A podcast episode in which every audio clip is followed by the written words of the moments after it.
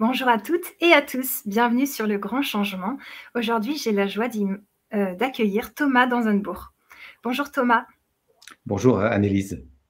Ça va? Et bonjour à toutes celles et ceux qui nous rejoignent dans cette euh, salle virtuelle. Euh, merci de votre intérêt pour cette approche.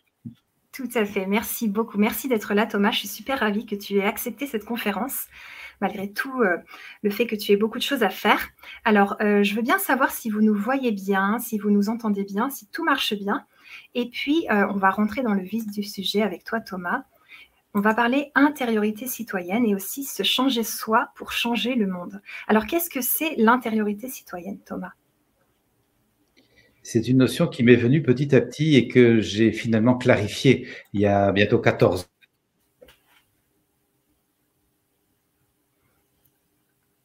Alors, je ne t'entends plus. On va attendre que ça revienne. Il y a un petit bug. Que les prémices m'en sont venues quand j'étais euh, avocat. Premier métier que j'avais, je me suis rendu compte que si les gens avaient développé un peu d'intériorité, ils éviteraient beaucoup de conflits et euh, un peu de recul donc à l'intérieur de soi. Et puis je me suis occupé de jeunes dits de la rue, des jeunes dans la difficulté, dans les gangs, dans la délinquance, et là aussi, je me suis bien rendu compte que si ces jeunes avaient appris avec lire, écrire et calculer, qui sont les piliers de l'éducation, un peu de connaissance de soi, donc un peu d'intériorité, un peu d'alignement sur ce qui fait sens pour eux, eh bien, on éviterait beaucoup de délinquance et de souffrance euh, autour de ça. Et enfin, quand j'étais, quand je suis devenu thérapeute, j'ai pu vérifier la même chose. Beaucoup de gens arrivent en thérapie parce qu'ils se connaissent pas et ils n'ont pas développé d'intériorité, ils savent pas bien qui ils sont et ils se cherchent parfois un peu désespérément. Et de nouveau, euh, ça m'a permis d'affiner cette notion que développer la connaissance de soi, s'ouvrir à une vie intérieure plus riche, plus inspirée, plus inspirante, ça a un aspect citoyen. Ça sert la vie communautaire. Mmh, merci, merci. Alors regarde, Thomas, il y a plein de monde qui t'accueille, de Cherbourg. Euh, on a des gens aussi du Var. Plein, plein de gens qui sont là avec nous. Euh, alors, citoyenne, intériorité, mais citoyenne. Tu penses que si on se change intérieurement, le monde change, c'est ça? C'est vraiment ça, euh, et je pense que je, euh, je sais que je suis, d'une part, pas le premier à penser profondément cela. C'est vieux comme la plupart des sagesses qui nous disent la même chose dans des langages très proches. Et aujourd'hui, énormément de nos contemporains réalisent bien que nous n'allons pas par hasard changer notre attitude vis-à-vis des autres si nous ne changeons pas notre attitude vis-à-vis de nous-mêmes. Et particulièrement, nous n'allons pas par hasard changer notre attitude par rapport à la nature qui fait l'objet de tant d'abus sans avoir changé notre attitude par rapport à notre nature intime qui, elle aussi, fait l'objet de beaucoup d'abus. Et au fond, la maltraitance perpétrée sur les ressources extérieures et la nature eh, semble être vraiment le reflet spectaculaire d'une violence que nous perpétrons sans nous en rendre compte sur nous-mêmes et sur notre vraie nature, sur nos ressources intimes. Nous avons donc profondément besoin de réouvrir un espace d'intériorité pour apprendre à respecter cet humain-là de plus en plus, en sorte que ce respect s'induise dans la façon d'être avec les autres. Hum, merci, merci, merci. Alors, comment on fait, Thomas, tu sais, quand euh, on est débordé vraiment et que euh, soit se connaître, retourner en soi, c'est compliqué? Qu'est-ce que tu dirais? Ça s'apprend petit à petit, petit à petit, petit à petit, par la pratique, la pratique et la pratique. Comme la plupart de nos apprentissages. Si tout d'un coup, bien qu'il y ait un emploi hein, du temps important, vous avez envie d'apprendre un instrument ou de faire du sport ou de vous outiller d'une nouvelle langue, d'une langue euh, étrangère, eh bien, vous allez y consacrer un peu de temps régulièrement. Et petit à petit, vous allez intégrer le bien-être, le bénéfice de cette nouvelle pratique d'une langue, d'un instrument ou d'un sport. Eh bien, c'est la même chose pour la connaissance de soi. Ça nous demande un rendez-vous régulier avec la première personne dont nous avons la charge, qui est nous. Et euh, d'apprendre à l'écouter, à, à la connaître, cette personne, à discerner ce qu'elle ressent, euh, ses ressentis physiques, d'abord parce que le corps parle, les raideurs, les pesanteurs, les divisions, nous avons besoin d'écouter notre corps et beaucoup de gens n'écoutent jamais leur corps et foncent dans la vie sans avoir cette oreille attentive au message du corps jusqu'au crash. Souvent, il faudra sans mm. doute un ou un accident pour réaliser, tiens, mon corps m'envoyait des messages, mais j'écoutais pas. Alors, écouter son ressenti physique, sensoriel, mais également écouter ses sentiments. Les sentiments, ceux qui pratiquent la communication non violente le savent, sont des signaux sur un tableau de bord. C'est très pertinent, un sentiment. Ça indique que des besoins sont ou ne sont pas remplis à l'intérieur de nous-mêmes, exactement comme les signaux sur un tableau de bord de voiture renseignent que des fonctions sont ou ne sont pas remplies dans la mécanique et ça permet de prendre soin de notre véhicule et de notre trajet. Et bien, sur le plan de la vie, c'est du même ordre. Et voilà, ce sont des apprentissages que nous pouvons apprendre à faire. Euh, et cette idée qu'un emploi du temps euh, surchargé nous empêcherait de faire ce travail est bien l'indicateur qu'il est temps de le faire. Mmh, merci. Et est-ce que la, communication non violente, elle t'a aidé à euh, apprendre à te connaître et apprendre à t'aimer et à te respecter? Ben, Significativement. Significativement. Avant, j'étais trop gentil. Et même, euh, j'étais entré en thérapie quand j'ai découvert la communication non violente. La thérapie me permettait de mieux comprendre certains mécanismes dans lesquels j'étais, clairement, et a été bien pertinente pour ça. Toutefois, ne m'avait pas suffisamment éclairé sur vers où j'ai envie d'aller. Et donc, la thérapie permettait de comprendre en quoi je suis pris dans des pièges, qu'est-ce qui m'empêche de vivre la vie que je voudrais. Je commençais à comprendre ça, mais ça ne m'éclairait pas encore sur quelle est la vie que je voudrais mener, vers quoi mmh. je euh, quelle est l'orientation de ma boussole intérieure, ce que j'appelle euh, depuis des années dans mon travail mon fil rouge intérieur. J'ai acquis cette confiance en accompagnant tant de personnes depuis 25 ans que nous avons tous un fil rouge et que euh, la vie consiste à sentir où est ce fil rouge et comment rester aligné dessus. Donc, effectivement, pour répondre à ta question, la CNV a été extrêmement décisive pour me permettre de faire des choix profonds, comme celui de quitter ma vie de célibataire dans lequel je m'enfermais pour m'engager dans un couple heureux, joyeux depuis bientôt 23 ans et quitter ma vie de, juriste dans laquelle j'ai commencé à m'étouffer et à m'ennuyer profondément et m'engager dans la vie de thérapeute et formateur qui, qui m'enchante tous les jours. Et aujourd'hui, j'accompagne énormément de personnes dans ce processus d'éveil et d'ouverture. Alors, pas tout le monde a besoin de chambouler complètement sa vie, hein. euh, chacun le fera à sa mesure, mais euh, pour pouvoir apporter dans sa vie les, les changements, les alignements et les désenfermements qui sont parfois nécessaires. ce processus est très, très efficace pour ça. Hmm, merci. Alors, on est tellement rentré dans le vif du sujet que j'ai oublié de te proposer de nous parler de ce que tu fais. Donc, tu dis que tu accompagnes des personnes. Est-ce que c'est en individuel? Non, ce n'est plus en individuel. J'ai eu un cabinet de thérapeute pour accompagner les personnes individuellement, en couple ou, en famille avec les enfants. Euh, aujourd'hui, depuis euh, au moins une quinzaine d'années, je ne consulte plus individuellement. Par contre, je donne des formations euh, à la connaissance de soi, euh, tant en, présence euh, avec des groupes qu'en que sur Internet. Euh, j'ai enregistré de nombreux cours en ligne, notamment avec la plateforme En Développement, euh, qui est facile à trouver, En Développement, ou bien via mon site, on peut y accéder, pour que les gens qui habitent loin ou qui n'ont pas la possibilité de venir en stage résidentiel, pour toutes sortes de raisons, ou qui seraient peut-être trop timides pour venir à ce genre de session, eh bien, puissent quand même apprendre les outils de la connaissance de soi. Et ces, ces cours en ligne ont, ont beaucoup de succès, j'en suis ravi. Les gens sont touchés de voir que ça s'apprend. Ça s'apprend comme je l'ai dit, comme un sport, comme la musique, comme le chant, comme la cuisine. Tout, tout ça s'apprend petit à petit si on s'y implique et ça peut vraiment rendre la vie plus belle. Mmh, merci. Alors, comment on fait, tu sais, quand on vit en ville et que euh, les agissements des autres, tu vois, nous énervent? Genre les gens sur la route, les gens qui traversent n'importe comment, même les piétons et tout ça. Et qu'on a envie d'être dans cette intériorité citoyenne, dans ce changement et tout, mais en même temps, bah, on est très stimulé par les agissements des autres, en fait et c'est fatigant. Et donc, ce que nous pouvons apprendre à faire, c'est petit à petit, petit à petit, habiter un lieu intérieur qui est au-delà de ces frictions, je dirais, de périphérie, de ces frictions peut-être d'égo, et pouvoir entrer de plus en plus dans une façon d'être au monde qui accueille. Ça ne veut pas dire qu'elle aime, mais qui accueille ces événements comme étant voilà le cheminement de la société dans laquelle nous sommes, euh, des autres individus euh, que nous côtoyons et qu'on n'a pas forcément choisi, mais euh, qui partagent avec nous le sort d'être des êtres humains, eux aussi, plus ou moins clairement, en quête de sens, qui ne l'est pas. Quel est l'humain qui n'a pas envie de trouver un sens joyeux à sa vie? Eh bien, pas tout le monde le cherche consciemment en s'outillant pour euh, passer à des paliers de conscience plus fins et être plus équipé pour vivre vraiment du sens et, être généreux de cette joie d'avoir trouvé ce qui fait sens. Pas tout le monde fait ce chemin-là et nous avons besoin donc d'être euh, empathiques et, bienveillants par rapport à tous ceux que nous côtoyons et qui font leur chemin à leur façon.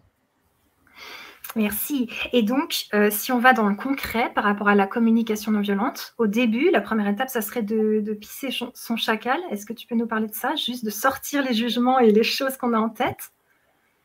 L'image du chacal et de la girafe est, utilisée dans les formations et représentée par deux petites marionnettes, un petit chacal et une petite girafe, pour montrer deux fonctionnements. Et je l'indique là parce que le public ne sait pas forcément que c'est un outil pédagogique simplement pour mm. représenter et c'est assez rigolo de le faire comme ça, c'est plaisant et on apprend beaucoup mieux en s'amusant, bien sûr. Et donc, lorsqu'on fait un dialogue chacal, on est un peu dans le tutoiement, tu, tu, tu, tu, euh, tu devrais, tu es un égoïste, tu es en retard, tu, tu, tu, tu. Et quand on utilise la girafe, on va essayer de se réapproprier en disant euh, les sentiments et les besoins. Euh, je suis fatigué, j'aimerais un peu d'aide, est-ce que tu es d'accord de m'aider plutôt que tu es un égoïste? On va essayer d'inverser le fonctionnement habituel et euh, au-delà de ces formulations auxquelles nous serons plus attentifs, en essayant d'adopter ce que nous appelons dans notre jargon le langage girafe, donc le langage de la communication non violente, nous allons surtout être attentifs à changer nos systèmes de pensée. Euh, visiter nos habitudes de pensée. Souvent, nous sommes dans des habitudes de culture du malheur, de goût du drame, de savoir en rajouter une couche. Je reçois une attaque, j'en renvoie deux. Je reçois un mail agressif d'un paragraphe, eh bien, je renvoie dix paragraphes de mail agressif une vieille habitude. Je contemple le pire, par où les choses pourraient s'empirer et aller de plus en plus mal. Et il y a un attachement à la souffrance. Ça, c'est vraiment un des enjeux que je développe dans mon travail, de quitter euh, cinq mécanismes autobloquants. Je les ai appelés autobloquants parce que tant qu'on est dedans sans le savoir, nous sommes autobloqués dans notre processus d'évolution individuelle, mais aussi collectif. C'est toute la société euh, qui est autobloquée. Et là, nous pouvons rejoindre l'enjeu de l'intériorité citoyenne. Et donc là, euh, nous pourrons citer peut-être les cinq pièges plus loin dans notre échange. Mais le premier sur lequel je tombe à l'instant, c'est de s'observer éventuellement dans la culture du malheur, le goût du drame, chercher la, la, la petite bête, comme on dit, chercher la difficulté, voir par où les choses sont compliquées, difficiles, plutôt que de savoir s'enchanter de ce qui va bien, se réjouir des bonnes nouvelles, euh, chercher par où les choses vont s'améliorer plutôt que s'empirer, et, euh, et apprendre à se réjouir, apprendre à être conscient de ce qui va, de ce qui est. Et ça, c'est une hygiène de conscience vraiment qui va au-delà de ce que la notion de communication non violente euh, laisse entendre. Quand on entend l'expression communication non violente, beaucoup de personnes se disent oh ça c'est pas pour moi, je suis pas violent. Et moi-même, quand j'ai entendu ça, je me dis wow, sans doute que ça doit servir à des gens, mais moi je suis pas violent. Je ne mesurais pas à quel point mes systèmes de pensée, malgré la grande gentillesse de ma bonne éducation, me plombaient dans des mécanismes de violence. Les jugements sur soi, t'es pas capable, t'es nul, tu n'y arriveras jamais. Paf Hein, les jugements sur les autres, les croyances bétonnées. Euh, moi, je suis comme ceci, je ne changerai pas. Et eux, ils sont comme ça, ils ne changeront pas. Et puis la société, elle est comme ça, elle ne changera pas. Les croyances qui bétonnent, c'est comme si on se prenait la roue euh, dans le, de vélo dans le rail de tram. Tôt ou tard, on va se casser la figure parce qu'on n'est plus libre. Nous avons besoin de revisiter les croyances pour les changer. Et au-delà de ça, euh, des vieilles habitudes de faire les choses parce qu'il faut, je dois, c'est comme ça, j'ai pas le choix, c'est mon rôle qui sont très très plombantes. Et nous avons besoin donc de revisiter ces systèmes de pensée pour arrêter de se juger, de juger les autres, arrêter d'avoir des croyances limites. Ah, petit bug. On attend que tu reviennes, Thomas. Ça va bientôt remarcher. Et ça, ça change vraiment la dynamique. Ok. Merci beaucoup, Thomas. Euh, alors, on dit que le bonheur, c'est s'accepter tel que l'on est. Et là, on parle de se changer. Alors, comment, comment on fait, tu vois, pour pas tomber dans faut que je change complètement, je peux plus être moi, qui je suis, ça va pas. Et en même temps, donc une certaine acceptation tout en essayant de changer. Comment changer? Qu'est-ce qui marche le mieux pour changer selon toi? Sans se faire violence. Ces deux notions se combinent. Euh, apprendre à aimer la personne que l'on est avec ses limites, avec ses fragilités, c'est ce qui va aussi nous permettre d'aller voir nos forces, notre puissance, notre potentiel, ce qui attend notre bienveillance, notre attention, notre... Ah, on a un autre petit bug. Désolée, la connexion de Thomas a des petits bugs en ce moment. Donc, on va attendre un petit peu. Donc, nous avons besoin... en fait. Malheureusement, ça coupe, Thomas. Ça fait plusieurs fois que ça a coupé. On n'a pas tout entendu. Oui, je suis désolé depuis ce matin, là où je suis, il y a eu des coupures. Je sais pas, pas grave. Il y a de gros orages qui sont dans la région. Il y, a, ça chez moi. Là, je suis au milieu des bois, il y a des gros orages pas loin. Hmm. Euh, donc, euh, l'idée, c'est de, de transformer ces systèmes de pensée petit à petit. Ok. Ok. Et par rapport à la vibration qu'on dégage, tu vois, euh, genre, on va recevoir ce qu'on émet donc, comment faire pour que sa vibration, elle, elle dégage de l'amour et, euh, et du changement et de la bienveillance, comme tu disais, si justement, bah, on n'en est pas là, on va dire, et euh, on est plus dans la peur ou autre? Ben, y aller petit à petit. Si on est dans la peur, on est dans la peur. Écoutons nos peurs, apprivoisons nos peurs, familiarisons-nous avec le langage de la peur, apprenons à nous asseoir. Je mime souvent en conférence que je mets une chaise à côté de moi. Tiens, la peur, euh, viens là t'asseoir. J'ai besoin de comprendre le message. Qu'est-ce que tu veux me dire? La peur n'est pas mon ennemi. La peur est un peu comme un chien de garde. Et je vous encourage, si ça intéresse le public, à aller suivre une des formations que j'ai animées avec euh, la plateforme en développement sur les peurs. Utilisez les peurs. Il y a de l'énergie derrière la peur. Et dans nos sociétés, on veut pas avoir peur. Alors la peur nous submerge et, elle prend toute la place. C'est comme si le chien de garde qui est censé être là pour nous protéger, nous indiquer qu'il y a un danger, tout d'un coup venait euh, euh, nous coincer dans un coin de la maison et vouloir euh, nous, nous dévorer. Nous avons besoin de prendre le message de la peur, comme on écouterait un chien de garde pour aller voir, tiens, qu'est-ce qui se passe autour de la maison? Je vérifie et puis j'indique au chien-chien maintenant qu'au couche panier parce que c'est moi le patron ou la patronne dans ma maison. Et ça, c'est un travail d'apprivoisement des peurs. Je le redis, les peurs ne sont pas là par hasard, c'est qu'il y a quelque chose à comprendre, à transformer, à exprimer ou à lâcher parfois, ou une confiance à acquérir petit à petit. Il y a effectivement un certain travail sur soi qui va se faire dans la douceur de l'accompagnement de soi. Donc, je rejoins la question précédente. D'abord, mhm. aimer la personne que l'on est pour pouvoir bien l'encourager, exactement comme on encourage un enfant à grandir. Et s'il trébuche, on ne l'engueule pas, on le relève, on le consolant de cette fait mal et on l'encourage à se faire confiance.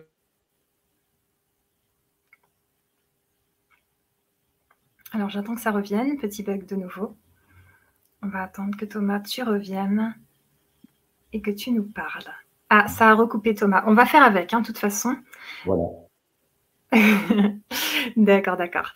Ok, alors je voudrais parler un petit peu des différentes parts de nous. Tout à l'heure, tu nous disais cette chaise où euh, on, met la peur. Tu peux nous parler de, ces parts de nous? Comment, comment savoir qui agit? Est-ce qu'il faut se dire quel âge j'ai là maintenant? Ouh là là, là j'ai 8 ans, je ne suis pas du tout maître euh, du navire, c'est pas moi l'adulte qui agit. Tu peux nous parler un petit peu de ça? Bien sûr, nous pourrons nous observer avec un peu de bienveillance, mais aussi de responsabilité, donc de discernement, pour voir à, quel niveau de moi-même j'agis. Là, tu prends l'image de l'enfance. Oui, parfois nous sommes dans l'enfance à jouer des petits jeux de bac à sable et des collisions d'ego. Et malheureusement, ça peut nous poursuivre, même euh, l'âge venant. Nous restons dans cette euh, euh, façon assez infantile de fonctionner. Ça ne nous rend pas heureux, ça ne nous rend pas joyeux, ça ne nous rend pas stable à travers les événements. Au contraire, nous sommes souvent très à la merci des émotions qui nous chahutent, des émotions des autres qui nous percutent, et ça nous empêche de, de goûter cet état de profond contentement intérieur, paix intérieure, stable, transportable et contagieux, généreux, que je crois que nous cherchons à vivre. Je n'impose cette vision à personne, mais je vous partage ce en quoi j'ai acquis une pleine confiance en accompagnant tant de personnes depuis tant d'années. Nous cherchons à goûter ce contentement profond, intérieur, stable, transportable à travers les événements, parce que des événements, on s'en prend parfois plein la figure, et ils sont pas toujours bisounours, ces événements, on est bien d'accord. Nous aimerions sentir qu'à l'intime de nous, ce, ce, ce, ce, paix intérieur, ce contentement se maintient et demeure à travers les intempéries. Et ça, ça, ça se jardine ou ça se muscle, ça se développe par un travail d'intériorité pour lequel de nombreux outils existent et pour lequel notamment la communication non violente comme outil de connaissance de soi, connaissance de la vraie personne que je suis derrière le personnage que je crois être, euh, se révèle extrêmement pertinent. Hum, merci. Et alors, quand il y a une intempérie qui arrive, du style un gros orage sur notre tête, vraiment le gros truc, euh, qu'est-ce que tu nous proposerais de faire ou d'être? Nous n'avons pas toujours, euh, loin s'en faut, la maîtrise sur ce qui nous arrive, ça c'est clair. Par contre, euh, nous avons toujours la maîtrise sur comment je vais vivre ce qui m'arrive. Est-ce que je résiste? Est-ce que je me blinde? Est-ce que je, rage toute la rage de mon cœur par rapport à cet événement tragique euh, ou injuste qui m'arrive, etc. Je mets de l'énergie là à essayer de résister ou est-ce que je laisse passer l'orage en me disant je ne suis pas heureux de ce qui arrive? Mais ça ne veut pas dire, comme je l'évoque dans un de mes livres, si je ne suis pas heureux de ce qui m'arrive dans l'instant, ça ne veut pas dire que ce qui m'arrive n'est pas heureux dans la suite, dans la perspective. Et il est possible que après cet orage, j'ai été justement rafraîchi, si j'ose employer l'image, nettoyé euh, ou déparasité euh, de, de, vieux systèmes de pensée, de vieilles habitudes. J'ai été décroché peut-être d'une implantation qui n'était pas heureuse et qui va me demander sans doute un petit temps de réadaptation pour retrouver mes racines et me, me, me, me remettre en route. Euh, j'ai acquis cette confiance, peut-être que pour les personnes qui sont dans la souffrance à cet instant, c'est difficile d'entendre ça. Bien sûr, je le comprends pleinement si on est dans la souffrance et dans l'épreuve. J'ai acquis toutefois cette confiance que la plupart des choses qui nous arrivent n'arrivent pas par hasard et qu'il y a quelque chose à, à, en apprendre. Et euh, une leçon à tirer, un enseignement, une perspective de sens. Et je le sais pour avoir accompagné beaucoup de personnes à travers de grosses épreuves, comme la maladie, comme, euh, comme la perte d'un être cher, la, perte d'un enfant, qui est quand même une des tragédies les plus grandes qui puissent arriver, je pense, pour des êtres humains, et qui petit à petit, petit à petit, ont tiré parti de cette épreuve si vigoureuse pour euh, grandir en conscience, en bienveillance, en amour de la vie, du vivant, en capacité à se donner généreusement. Ok, merci. Alors justement, par rapport au fait de vivre une épreuve, si par exemple, euh, je sais pas, ben, quelqu'un vit euh, un meurtre, c'est-à-dire qu'il y a quelqu'un qui agresse et qui tue, comment on fait en communication non violente pour ne pas mettre les gens dans des cases avec des étiquettes, tu vois, dire euh, lui c'est un manipulateur, lui c'est une personne violente? Comment on arrive à, à pas ranger dans la case la personne et quelque part la condamner à ça pour sa vie? Peut-être en commençant avec des situations moins cruciales que celle D'accord, ça marche. Alors j'attends qu'on t'entende, Thomas, là on t'entend plus. Euh, ça va revenir. Donc situation moins cruciale, ce sera intéressant en effet. Empathie. Alors on t'a pas entendu, Thomas. Tu veux bien nous répéter les situations moins cruciales, s'il te plaît? Oui, là tu parles d'un meurtre. Comment ne pas juger euh, l'auteur du meurtre, meurtrier oui. Euh, ou assassin? Euh, je dirais, tu prends un exemple euh, assez euh, provocant dans l'accueil dans, de la différence. Je dirais qu'il s'agit de commencer par des situations plus petites, arrêter de juger l'autre égoïste simplement parce qu'il nous a pas regardé comme nous aurions voulu ou il nous a pas aidé au moment où nous l'aurions voulu, et essayer d'avoir de l'empathie pour l'humain qui est devant nous. De nouveau, ces, choses s'apprennent. ça ne veut pas dire qu'on laisse tout faire. Ça veut dire que nous ne savons pas la plupart du temps ce qui a motivé l'acte de l'autre, l'attitude de l'autre. Et c'est souvent un rapport de pouvoir dans lequel nous nous entretenons que de croire que moi je sais pourquoi l'autre a agi et je sais quelle étiquette lui mettre sur le front. C'est souvent. Ah, petit bug. Alors, est-ce que tu reviens? Je pense qu'on est de vous couper. Oui, tout à fait. C'est souvent, tu disais, euh, sans lui mettre d'étiquette. Oui, c'est souvent une sorte de position de pouvoir que de mettre une étiquette sur la tête de l'autre simplement parce qu'on n'a pas compris son comportement. Et euh, j'ai vu ça notamment en m'occupant de jeunes dits de la rue euh, pendant tout un temps, étiquetés agressifs, récidivistes, taulards à enfin il y avait toutes sortes d'étiquettes quand j'allais à la rencontre de ces jeunes, souvent je rencontrais une énorme sensibilité et une grande difficulté à la mettre au monde, à l'exprimer, et un manque complet d'amour, et donc une façon de vivre qui indique toutes ces blessures, d'être à vif. Et c'est pas que la personne est agressive en soi, c'est que la plupart du temps, elle n'a pas trouvé d'autre façon d'obtenir de l'attention. Tout d'un coup, on s'occupe d'elle parce qu'elle a commis des actes malheureusement agressifs. L'acte est agressif, on est d'accord, mais la personne n'est pas forcément agressive. Et d'ailleurs, j'invite les personnes qui nous écoutent à vérifier eux-mêmes qu'est-ce qui les amène peut-être à avoir un ton agressif, une formulation agressive, des pensées agressives, si ce n'est qu'elles ont rencontré une frustration qu'elles n'ont pas portée à leur conscience, qu'elles n'ont peut-être pas nommée et pour laquelle elles n'ont pas trouvé les mots pour la faire passer autrement que par la pensée agressive ou, la, critique. Et nous allons là rejoindre le travail de connaissance de soi que je propose, qui consiste à éviter de passer à, l'acte euh, parce que nous sommes conscients de ce qui pourrait arriver si nous ne mettons pas les choses en mots. Hmm. Alors, on va répondre bientôt aux questions parce que j'ai des personnes qui en posent dans, le chat. Est-ce que euh, ces jeunes de la rue, qu'est-ce qu'ils t'ont appris sur le fait de changer soi-même? En tout cas, pour être dans la filière de la première question, ils m'ont surtout appris à ne pas juger, parce que je ne vois que le peu que je vois. Je vois la partie émergée de l'iceberg, et encore, je la vois qu'avec mes yeux à moi. Donc, apprendre à ne pas juger, c'est une première clé de citoyenneté. Ensuite, qu'est-ce qu'ils m'ont appris? Que nous ne sommes pas violents par nature. Vraiment pas la violence n'est pas l'expression de la nature humaine, contrairement à ce qu'on continue d'enseigner parfois dans les cours de, psycho. Malheureusement, moi j'ai acquis cette conviction en voyant des gens dans des actes violents que nous sommes, que la violence est l'expression de la frustration de notre nature. D'où l'importance de bien connaître notre nature pour l'écouter et, prendre soin de notre nature, prendre soin de nos besoins, euh, avant que, étant tellement en creux et en manque, ces besoins nous fassent passer à l'acte de la violence. Je veux dire, bien des jeunes souffraient de manque de reconnaissance, de manque d'appartenance, de manque de compréhension. Leurs besoins sont en manque, en manque, et alors les actes sont violents. Alors on tague les murs, alors on balance des pavés dans la vitrine, euh, alors on joue du cutter dans le transport en commun. Mais si un être humain est reconnu, a une belle appartenance, se sent bien compris, sait tisser des liens euh, de camaraderie, d'amitié et a fortiori d'amour avec d'autres personnes, pourquoi serait-il violent? Hmm respecter et qu'il sait la faire respecter.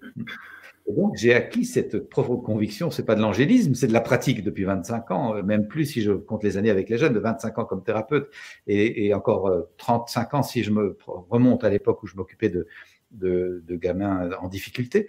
Euh, je, je, crois que la nature humaine est généreuse, attentive et empathique. Et malheureusement, les circonstances blessent et rendent donc les gens blessants. Hmm, merci. Et par rapport aux animaux, ce qu'on peut percevoir comme de la violence, pour toi, euh, ce serait quoi? Ben, C'est de nouveau un signe de déconnexion de la vie et du vivant. Euh, lorsqu'on est déconnecté de la vie et du vivant, eh bien, on maltraite facilement les choses, les gens et les animaux parce qu'on n'a pas acquis ce respect il me semble que si on grandit dans un profond respect de la vie, de la vie en soi, du vivant en soi, de son corps, de son énergie, de sa sensibilité, qu'on apprend à respecter l'être que l'on est, que l'on est éduqué dans la conscience de respecter la nature autour de nous, de s'en émerveiller, de, de, chérir la, beauté du monde autour de nous, eh bien, nous allons chérir évidemment les animaux aussi et les respecter. Mmh. Tout ça s'induit c'est pour ça que nous avons un rôle très important comme adultes euh, qui consiste simplement à être des modèles pour la génération qui suit. C'est le thème que j'explore dans mon dernier livre, sorti il y a un peu plus d'un an. Hein, notre façon d'être adulte fait-elle sens et envie pour les jeunes? Euh, Beaucoup de parents me disent Votre livre m'a décapé. Je ne me suis jamais posé la question de qu'est-ce qui fait sens pour moi et qu'est-ce qui me fait envie? Je vis ma vie simplement au jour le jour, comme ça, le nez dans le guidon. Mais attends, les jeunes d'aujourd'hui, ils veulent savoir qu'est-ce qui fait sens et qu'est-ce qui fait envie. Sinon, hop, je bazar tout le bazar. Hein. Et donc. Ah, petite coupure, on arrive. Ça va bientôt reprendre. Alors, est-ce que ça reprend maintenant? Je vais reprendre ah la On a, on a dépassé là, avec ce travail de discerner ce qui fait sens et envie pour soi, on dépasse les enjeux du développement dit personnel, on n'est plus là-dedans, on est dans du développement social durable. Nous avons besoin, nous, adultes et, jeunes, bien sûr, besoin de requalifier ce qui fait sens pour nous, ce qui fait envie, et comment petit à petit aligner notre vie là-dessus pour éviter de continuer de subir des circonstances de vie qui ne nous conviennent plus du tout. Et quand nous subissons, malheureusement, nous entrons dans des mécanismes de violence sur nous et sur les autres ou des mhm. mécanismes compensatoires de notre mal-être.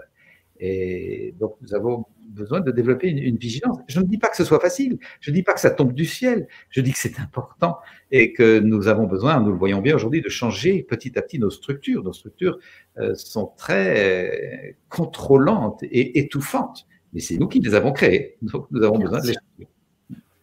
Merci. Et les animaux entre, tu sais, les animaux où on perçoit des comportements violents, tu penses que c'est l'instinct? Qu'est-ce que tu penses?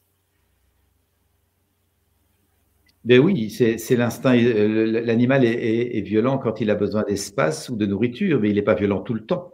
Hein, euh, Pierre Rabhi, le philosophe agriculteur que certainement beaucoup de personnes connaissent et apprécient, disait le lion n'est pas violent toute la journée, il est violent pour attraper une gazelle et quand il l'a mangée, il roupit pendant une semaine pour la digérer et les gazelles viennent manger tout autour. Et c'est pas une violence gratuite, c'est une violence fonctionnelle pour assurer la survie de l'espèce. Et dans la nature, la violence est strictement fonctionnelle pour assurer la survie de l'espèce la plupart du temps. Il y a quelques exceptions euh, où l'animal est, peut-être drogué par le sang et tue plus que nécessaire. Mais euh, dans l'ensemble, c'est une violence fonctionnelle. Donc nous avons euh, besoin de, de, prendre conscience de ça et avec donc éviter de dire c'est la loi de la jungle et les humains vont copier le modèle de la, jungle. Nous avons besoin de nous rappeler le titre de ce magnifique bouquin euh, de Pablo Servigne qui s'appelle L'entraide, virgule, l'autre loi de la jungle. L'entraide, l'autre loi de la jungle. Je recommande cet ouvrage qui change complètement nos systèmes de pensée parce que, il est bien précisé là-dedans que la violence est fonctionnelle pour assurer la survie de l'espèce, mais elle n'est pas organisée comme nous, les humains, avons réussi à l'organiser. C'est ça le, lion ne, tue pas 50 gazelles pour les stocker et les revendre plus cher quand elles manqueront. Il n'est pas dans cette perspective de thésaurisation. Hum, et certains lions qui euh, tuent les bébés lionceaux pour refaire des bébés aux femelles, ça serait pour un besoin d'espace. Donc ça serait, comme tu disais, euh, fonctionnel, c'est ça? Ah, je ne suis pas un spécialiste de la faune africaine, mais je peux dire que la nature a sa forme de sagesse ou de processus, en tout cas de régulation de son système, et que c'est sans doute pas par hasard que ça a lieu. Hmm, Alors, on choque avec nos, systèmes de pensée humains, je peux comprendre, mais c'est sans doute d'un autre ordre que ce que nous pouvons comprendre directement dans l'immédiateté. Hmm, merci, merci Thomas.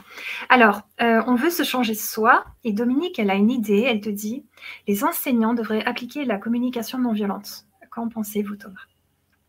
Ben oui, merci, bien sûr. J'enseigne ça, je, partage ça dans toutes mes conférences depuis bientôt 20 ans, que cette connaissance de soi. Ah, on t'attend, Thomas. Ça a coupé. Alors, es-tu là, Thomas? Je veux bien que tu recommences, ça a coupé. Oui, désolé pour ces coupures. Hein. Je, propose ça dans toutes mes conférences euh, depuis bientôt 20 ans, que la connaissance de soi, euh, la compréhension de l'autre, l'empathie pour l'autre, la bienveillance, et donc ce que permet la communication non violente fasse partie des programmes scolaires avec la même évidence que lire, écrire et calculer, qui sont les trois piliers fondamentaux de l'enseignement. Je crois vraiment urgent par les temps que nous allons vivre, où il y a de plus en plus de tissage et de métissage de population. Euh, on en a connu à travers l'histoire de l'humanité, mais ceux qui sont en train de se vivre maintenant à cause des guerres et de la, de la sécheresse ou des enjeux climatiques vont s'accentuer et nous avons vraiment besoin d'être outillés avec de bonnes clés de communication. C'est vraiment un enjeu citoyen que ça figure dans les programmes scolaires. Merci. Alors, il y a une personne qui te dit l'empathie permet d'éviter de juger. Et il y a eu des enquêtes qui ont montré que les enfants sont empathiques euh, naturellement. Alors pourquoi on perd cette empathie et parfois on doit faire un stage de communication non violente pour réapprendre l'empathie et presque on ne sait pas décrire c'est quoi l'empathie, ah, je sais pas. Qu'est-ce que tu en penses? Oui, l'empathie permet de comprendre ce que l'autre ressent, même si on ne le ressent pas soi. Je comprends que l'autre est triste, même si je ne suis pas triste, mais j'ai de l'attention pour la tristesse de l'autre.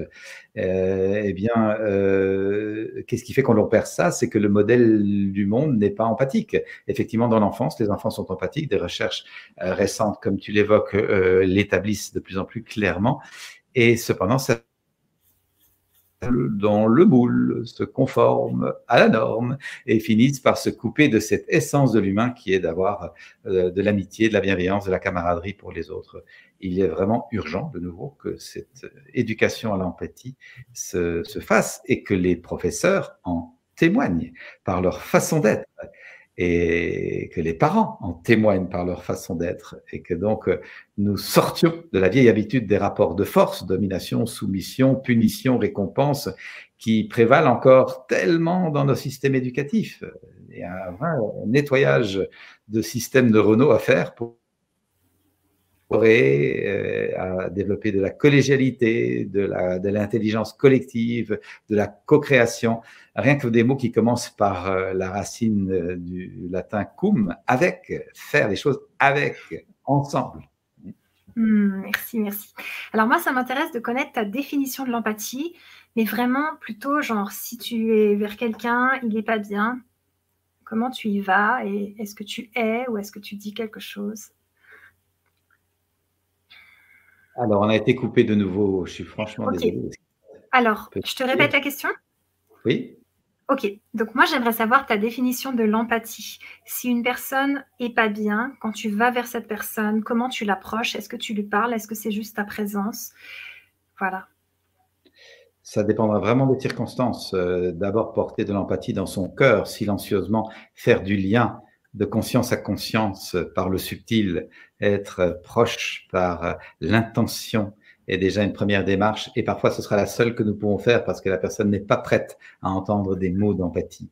Et euh, toutefois, l'étape suivante, si nous sentons, si nous avons des signes que la personne peut être prête à recevoir des mots d'empathie, ce sera de rejoindre la personne dans son ressenti, dans ses sentiments, dans ses besoins, en tentant de, je le dis bien, de la rejoindre, de la comprendre et en se gardant de vouloir d'emblée l'aider. Nous sommes souvent, euh, je dirais, par l'expression peut-être un peu forte, mais euh, comme pollués par l'intention d'aider vite l'autre. Et c'est pas forcément ce que l'autre demande. Et donc, nous avons d'abord besoin d'être à l'écoute de, de l'autre pour le comprendre. C'est une des clés de la CNV. S'écouter pour se comprendre, pas pour résoudre. Parce que dès qu'on se comprend bien, la plupart du temps, les solutions apparaissent d'elles-mêmes. Alors qu'inversement, si je cherche la solution, eh ben, ça ne veut pas dire que j'ai bien compris l'autre. Donc, j'ai inversé le problème. Waouh Et alors, comment on fait pour se décentrer de soi et de ses besoins, ses sentiments et tout, et aller rejoindre vraiment l'autre pour le comprendre si nous-mêmes on est hyper stimulé, hyper énervé, par exemple? La, euh, la, la voie ouverte à l'intériorité, c'est en ayant appris régulièrement à rester relié à la vraie personne que je suis derrière le personnage. Le personnage est pris par les émotions, peut être interpellé euh, dans des vieilles blessures par l'attitude de l'autre, peut être dans ses projections sur l'autre. Ça, c'est mon personnage. Je l'observe avec bienveillance. Mais je reste centré dans ma vraie personne pour ne pas être piégé dans cette agitation. Et donc, je peux de plus en plus, de nouveau, rien de magique là-dedans, je peux de plus en plus entendre l'attitude de l'autre et avoir de l'empathie pour l'autre, même et surtout si l'autre est dans une attitude agressive. Je ne prends plus l'agression contre moi, je le prends comme un signe de ce que l'autre va pas bien et demande au fond de l'attention. Mmh, L'agressivité de l'autre est prise, est prise comme une demande au fond. Maladroitement formulée, on est d'accord, très maladroitement formulée, mais euh, je vais être euh, petit à petit à l'écoute de ça. Hmm. Merci. Qu'est-ce que ça t'apporte euh, de plus précieux, la communication non violente, dans, dans ta vie personnelle? Oh, Pour moi, ça m'a sauvé la vie. Clairement, j'étais parti pour être un, un, un avocat euh, surmené au bord du burn-out, sans doute un peu dépressif, et, et j'aurais sans doute compensé mon mal-être en, en, picolant un peu trop, comme malheureusement ça arrive à beaucoup de personnes qui sont stressées, tendues et qui trouvent effectivement à la bouteille un peu de soulagement le soir ou le week-end. Mon Dieu, je, je pense que je serais, j'aurais dévié comme ça, et puis je crois que je rester un célibataire qui a très très peur de l'engagement, et j'aurais loupé complètement la joie d'être en couple et d'avoir des enfants. Et donc euh, la, la, la M'a vraiment fait pivoter à l'intérieur de moi-même sur ma vis d'Archimède intérieur ou sur mon fil rouge. Hein.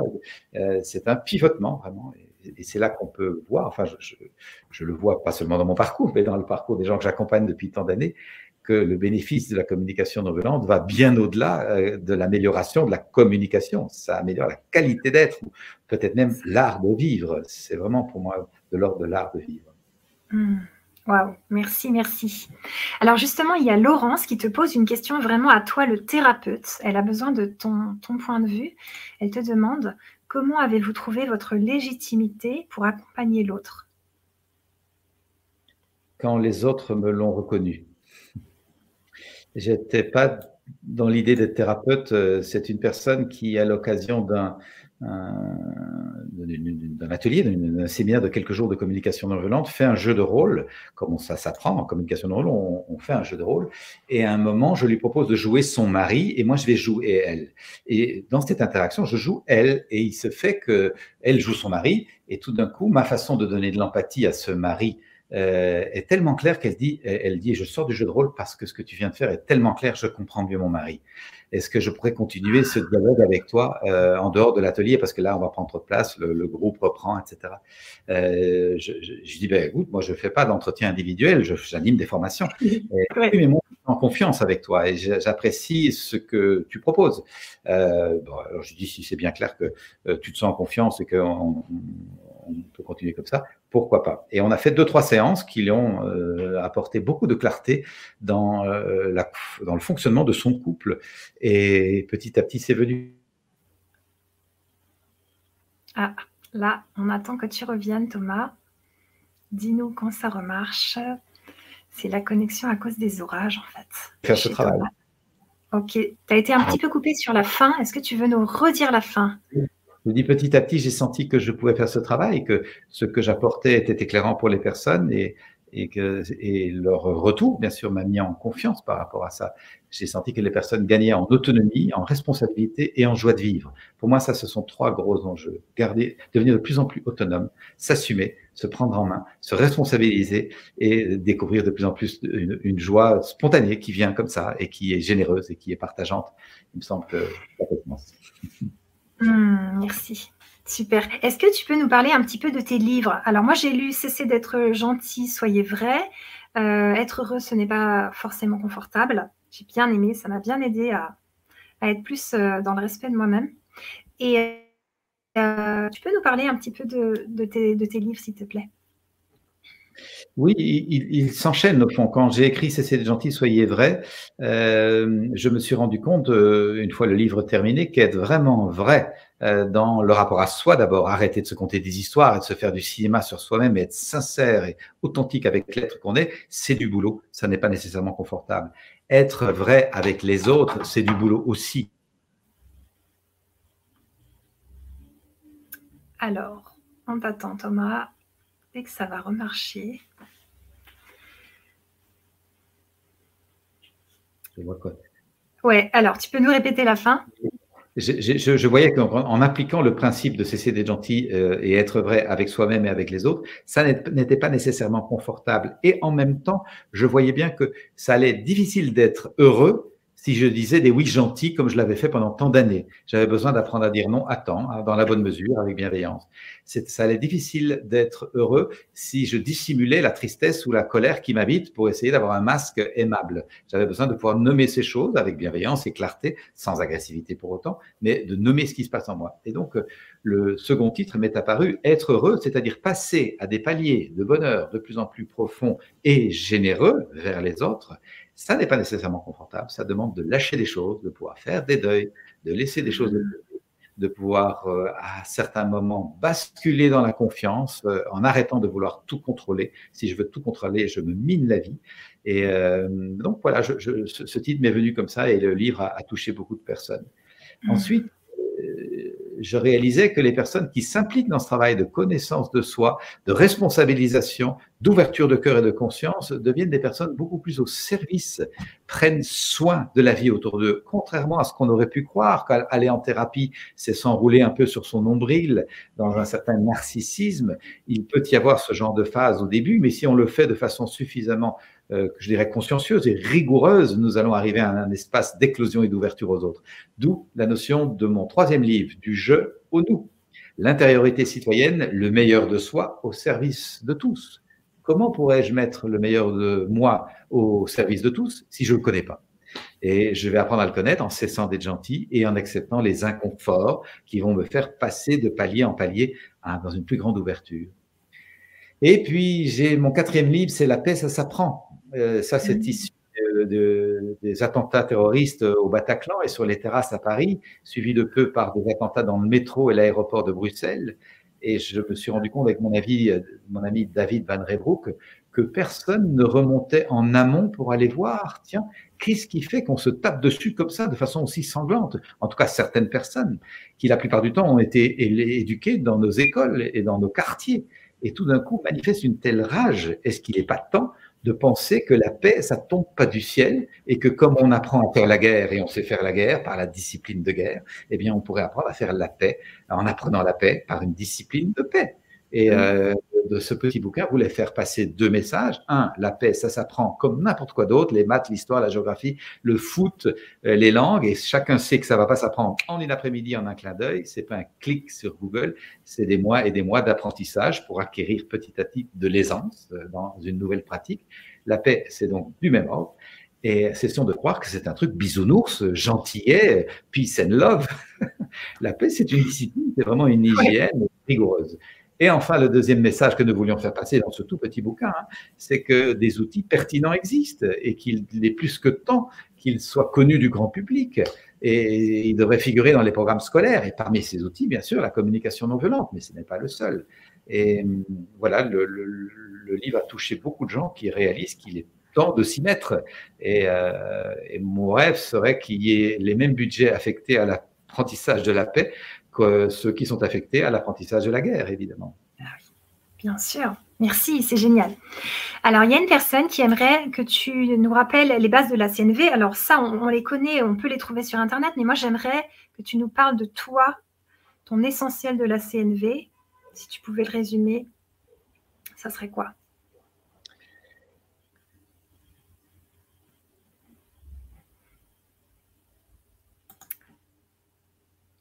Alors, on t'attend, Thomas. C'est coupé de nouveau. Oui, ça y est, tu es revenu.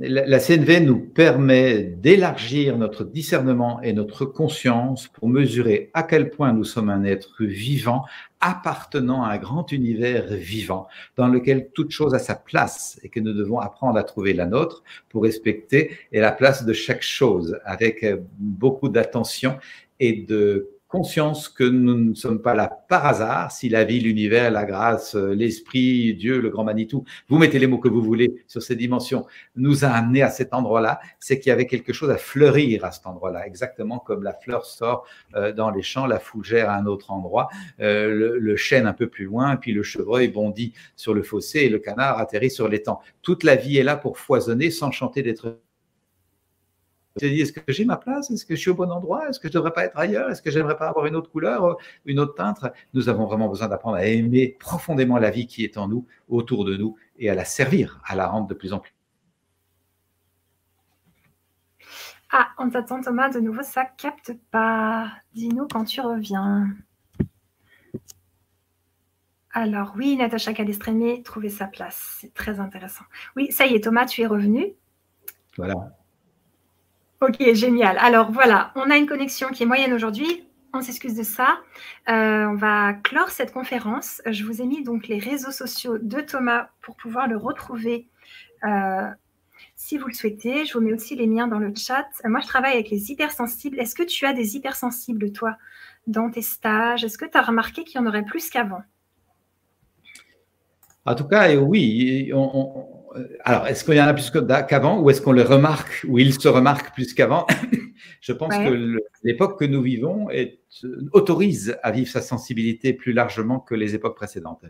J'ai l'intuition que des hypersensibles euh, peut-être qu'il y en a plus aujourd'hui. En tout cas, euh, je suis heureux de voir qu'ils s'autorisent à vivre leur sensibilité et à apprendre à en faire quelque chose.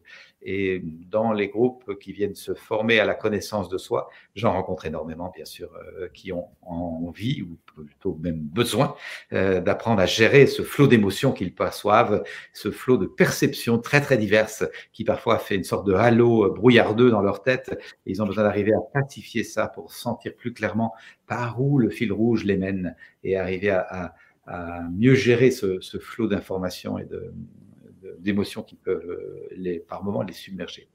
Et ça s'apprend de nouveau, ces choses-là. Merci. Eh ben, justement, tu vois, il y a Laurence qui nous dit, je me suis découverte hyper sensible, hyper empathique. Mhm. Donc, il y en a. Alors Thomas, je te remercie énormément d'avoir accepté cette conférence. Je suis ravie de tout ce que tu nous as expliqué. Je vais la revoir. Je vous invite à la revoir. Il y a plein de choses belles dedans, des choses à, à mettre en, route. Hein. Comme tu nous as dit, ça s'apprend. On a des merci. Est-ce que tu veux nous faire euh, un mot de conclusion pour vraiment bien euh, qu'on parte avec l'essentiel? Euh, oui, j'aime comparer mon travail à celui d'un jardinier. Nous, nous, pouvons apprendre à jardiner. Euh, les gens qui viennent en stage ne viennent pas acheter un bouquet de fleurs pour embellir un temps leur intérieur. Ils viennent apprendre une façon de jardiner leur vie intérieure pour y faire euh, fleurir régulièrement fleurs, fruits et légumes. Et c'est là que nous voyons la dimension du temps, de la régularité, de la détermination, de l'engagement, de la capacité à mettre en place certains efforts. Et l'idée, c'est pas de mériter en faisant des efforts rudes et pénibles, mais faire des efforts comme on en fait quand on fait une randonnée en montagne et qu'on a envie d'aller loger au sommet. on va pas y arriver par hasard, on va y arriver parce qu'on accepte de marcher dans les, dans les caillasses et dans les ronces. et donc, c'est des efforts joyeux, bien sûr. Et euh, voilà, je nous encourage à voir ce travail de connaissance de soi comme un travail de jardinage qui est vraiment au service de la vie communautaire. Parce que vous le savez, ceux qui jardinent le savent, il y a des moments où il y a une telle abondance dans un potager qu'on est ravi de partager avec tout le monde autour de nous. Tout à fait, parce qu'il y en a trop, on ne peut pas tout manger. Ça, c'est clair. Ben, en tout cas, Thomas, merci. Un grand merci à toi. Et euh, voilà, on se retrouve pour la suite. Abonnez-vous à la chaîne. Et encore merci, Thomas. Merci. Merci, Annelise. Et euh, euh, bel après-midi à tous ceux et celles qui nous ont écoutés, qui ont partagé le moment. Merci de votre présence. Bonne route à tous. Bon jardinage. Bon jardinage.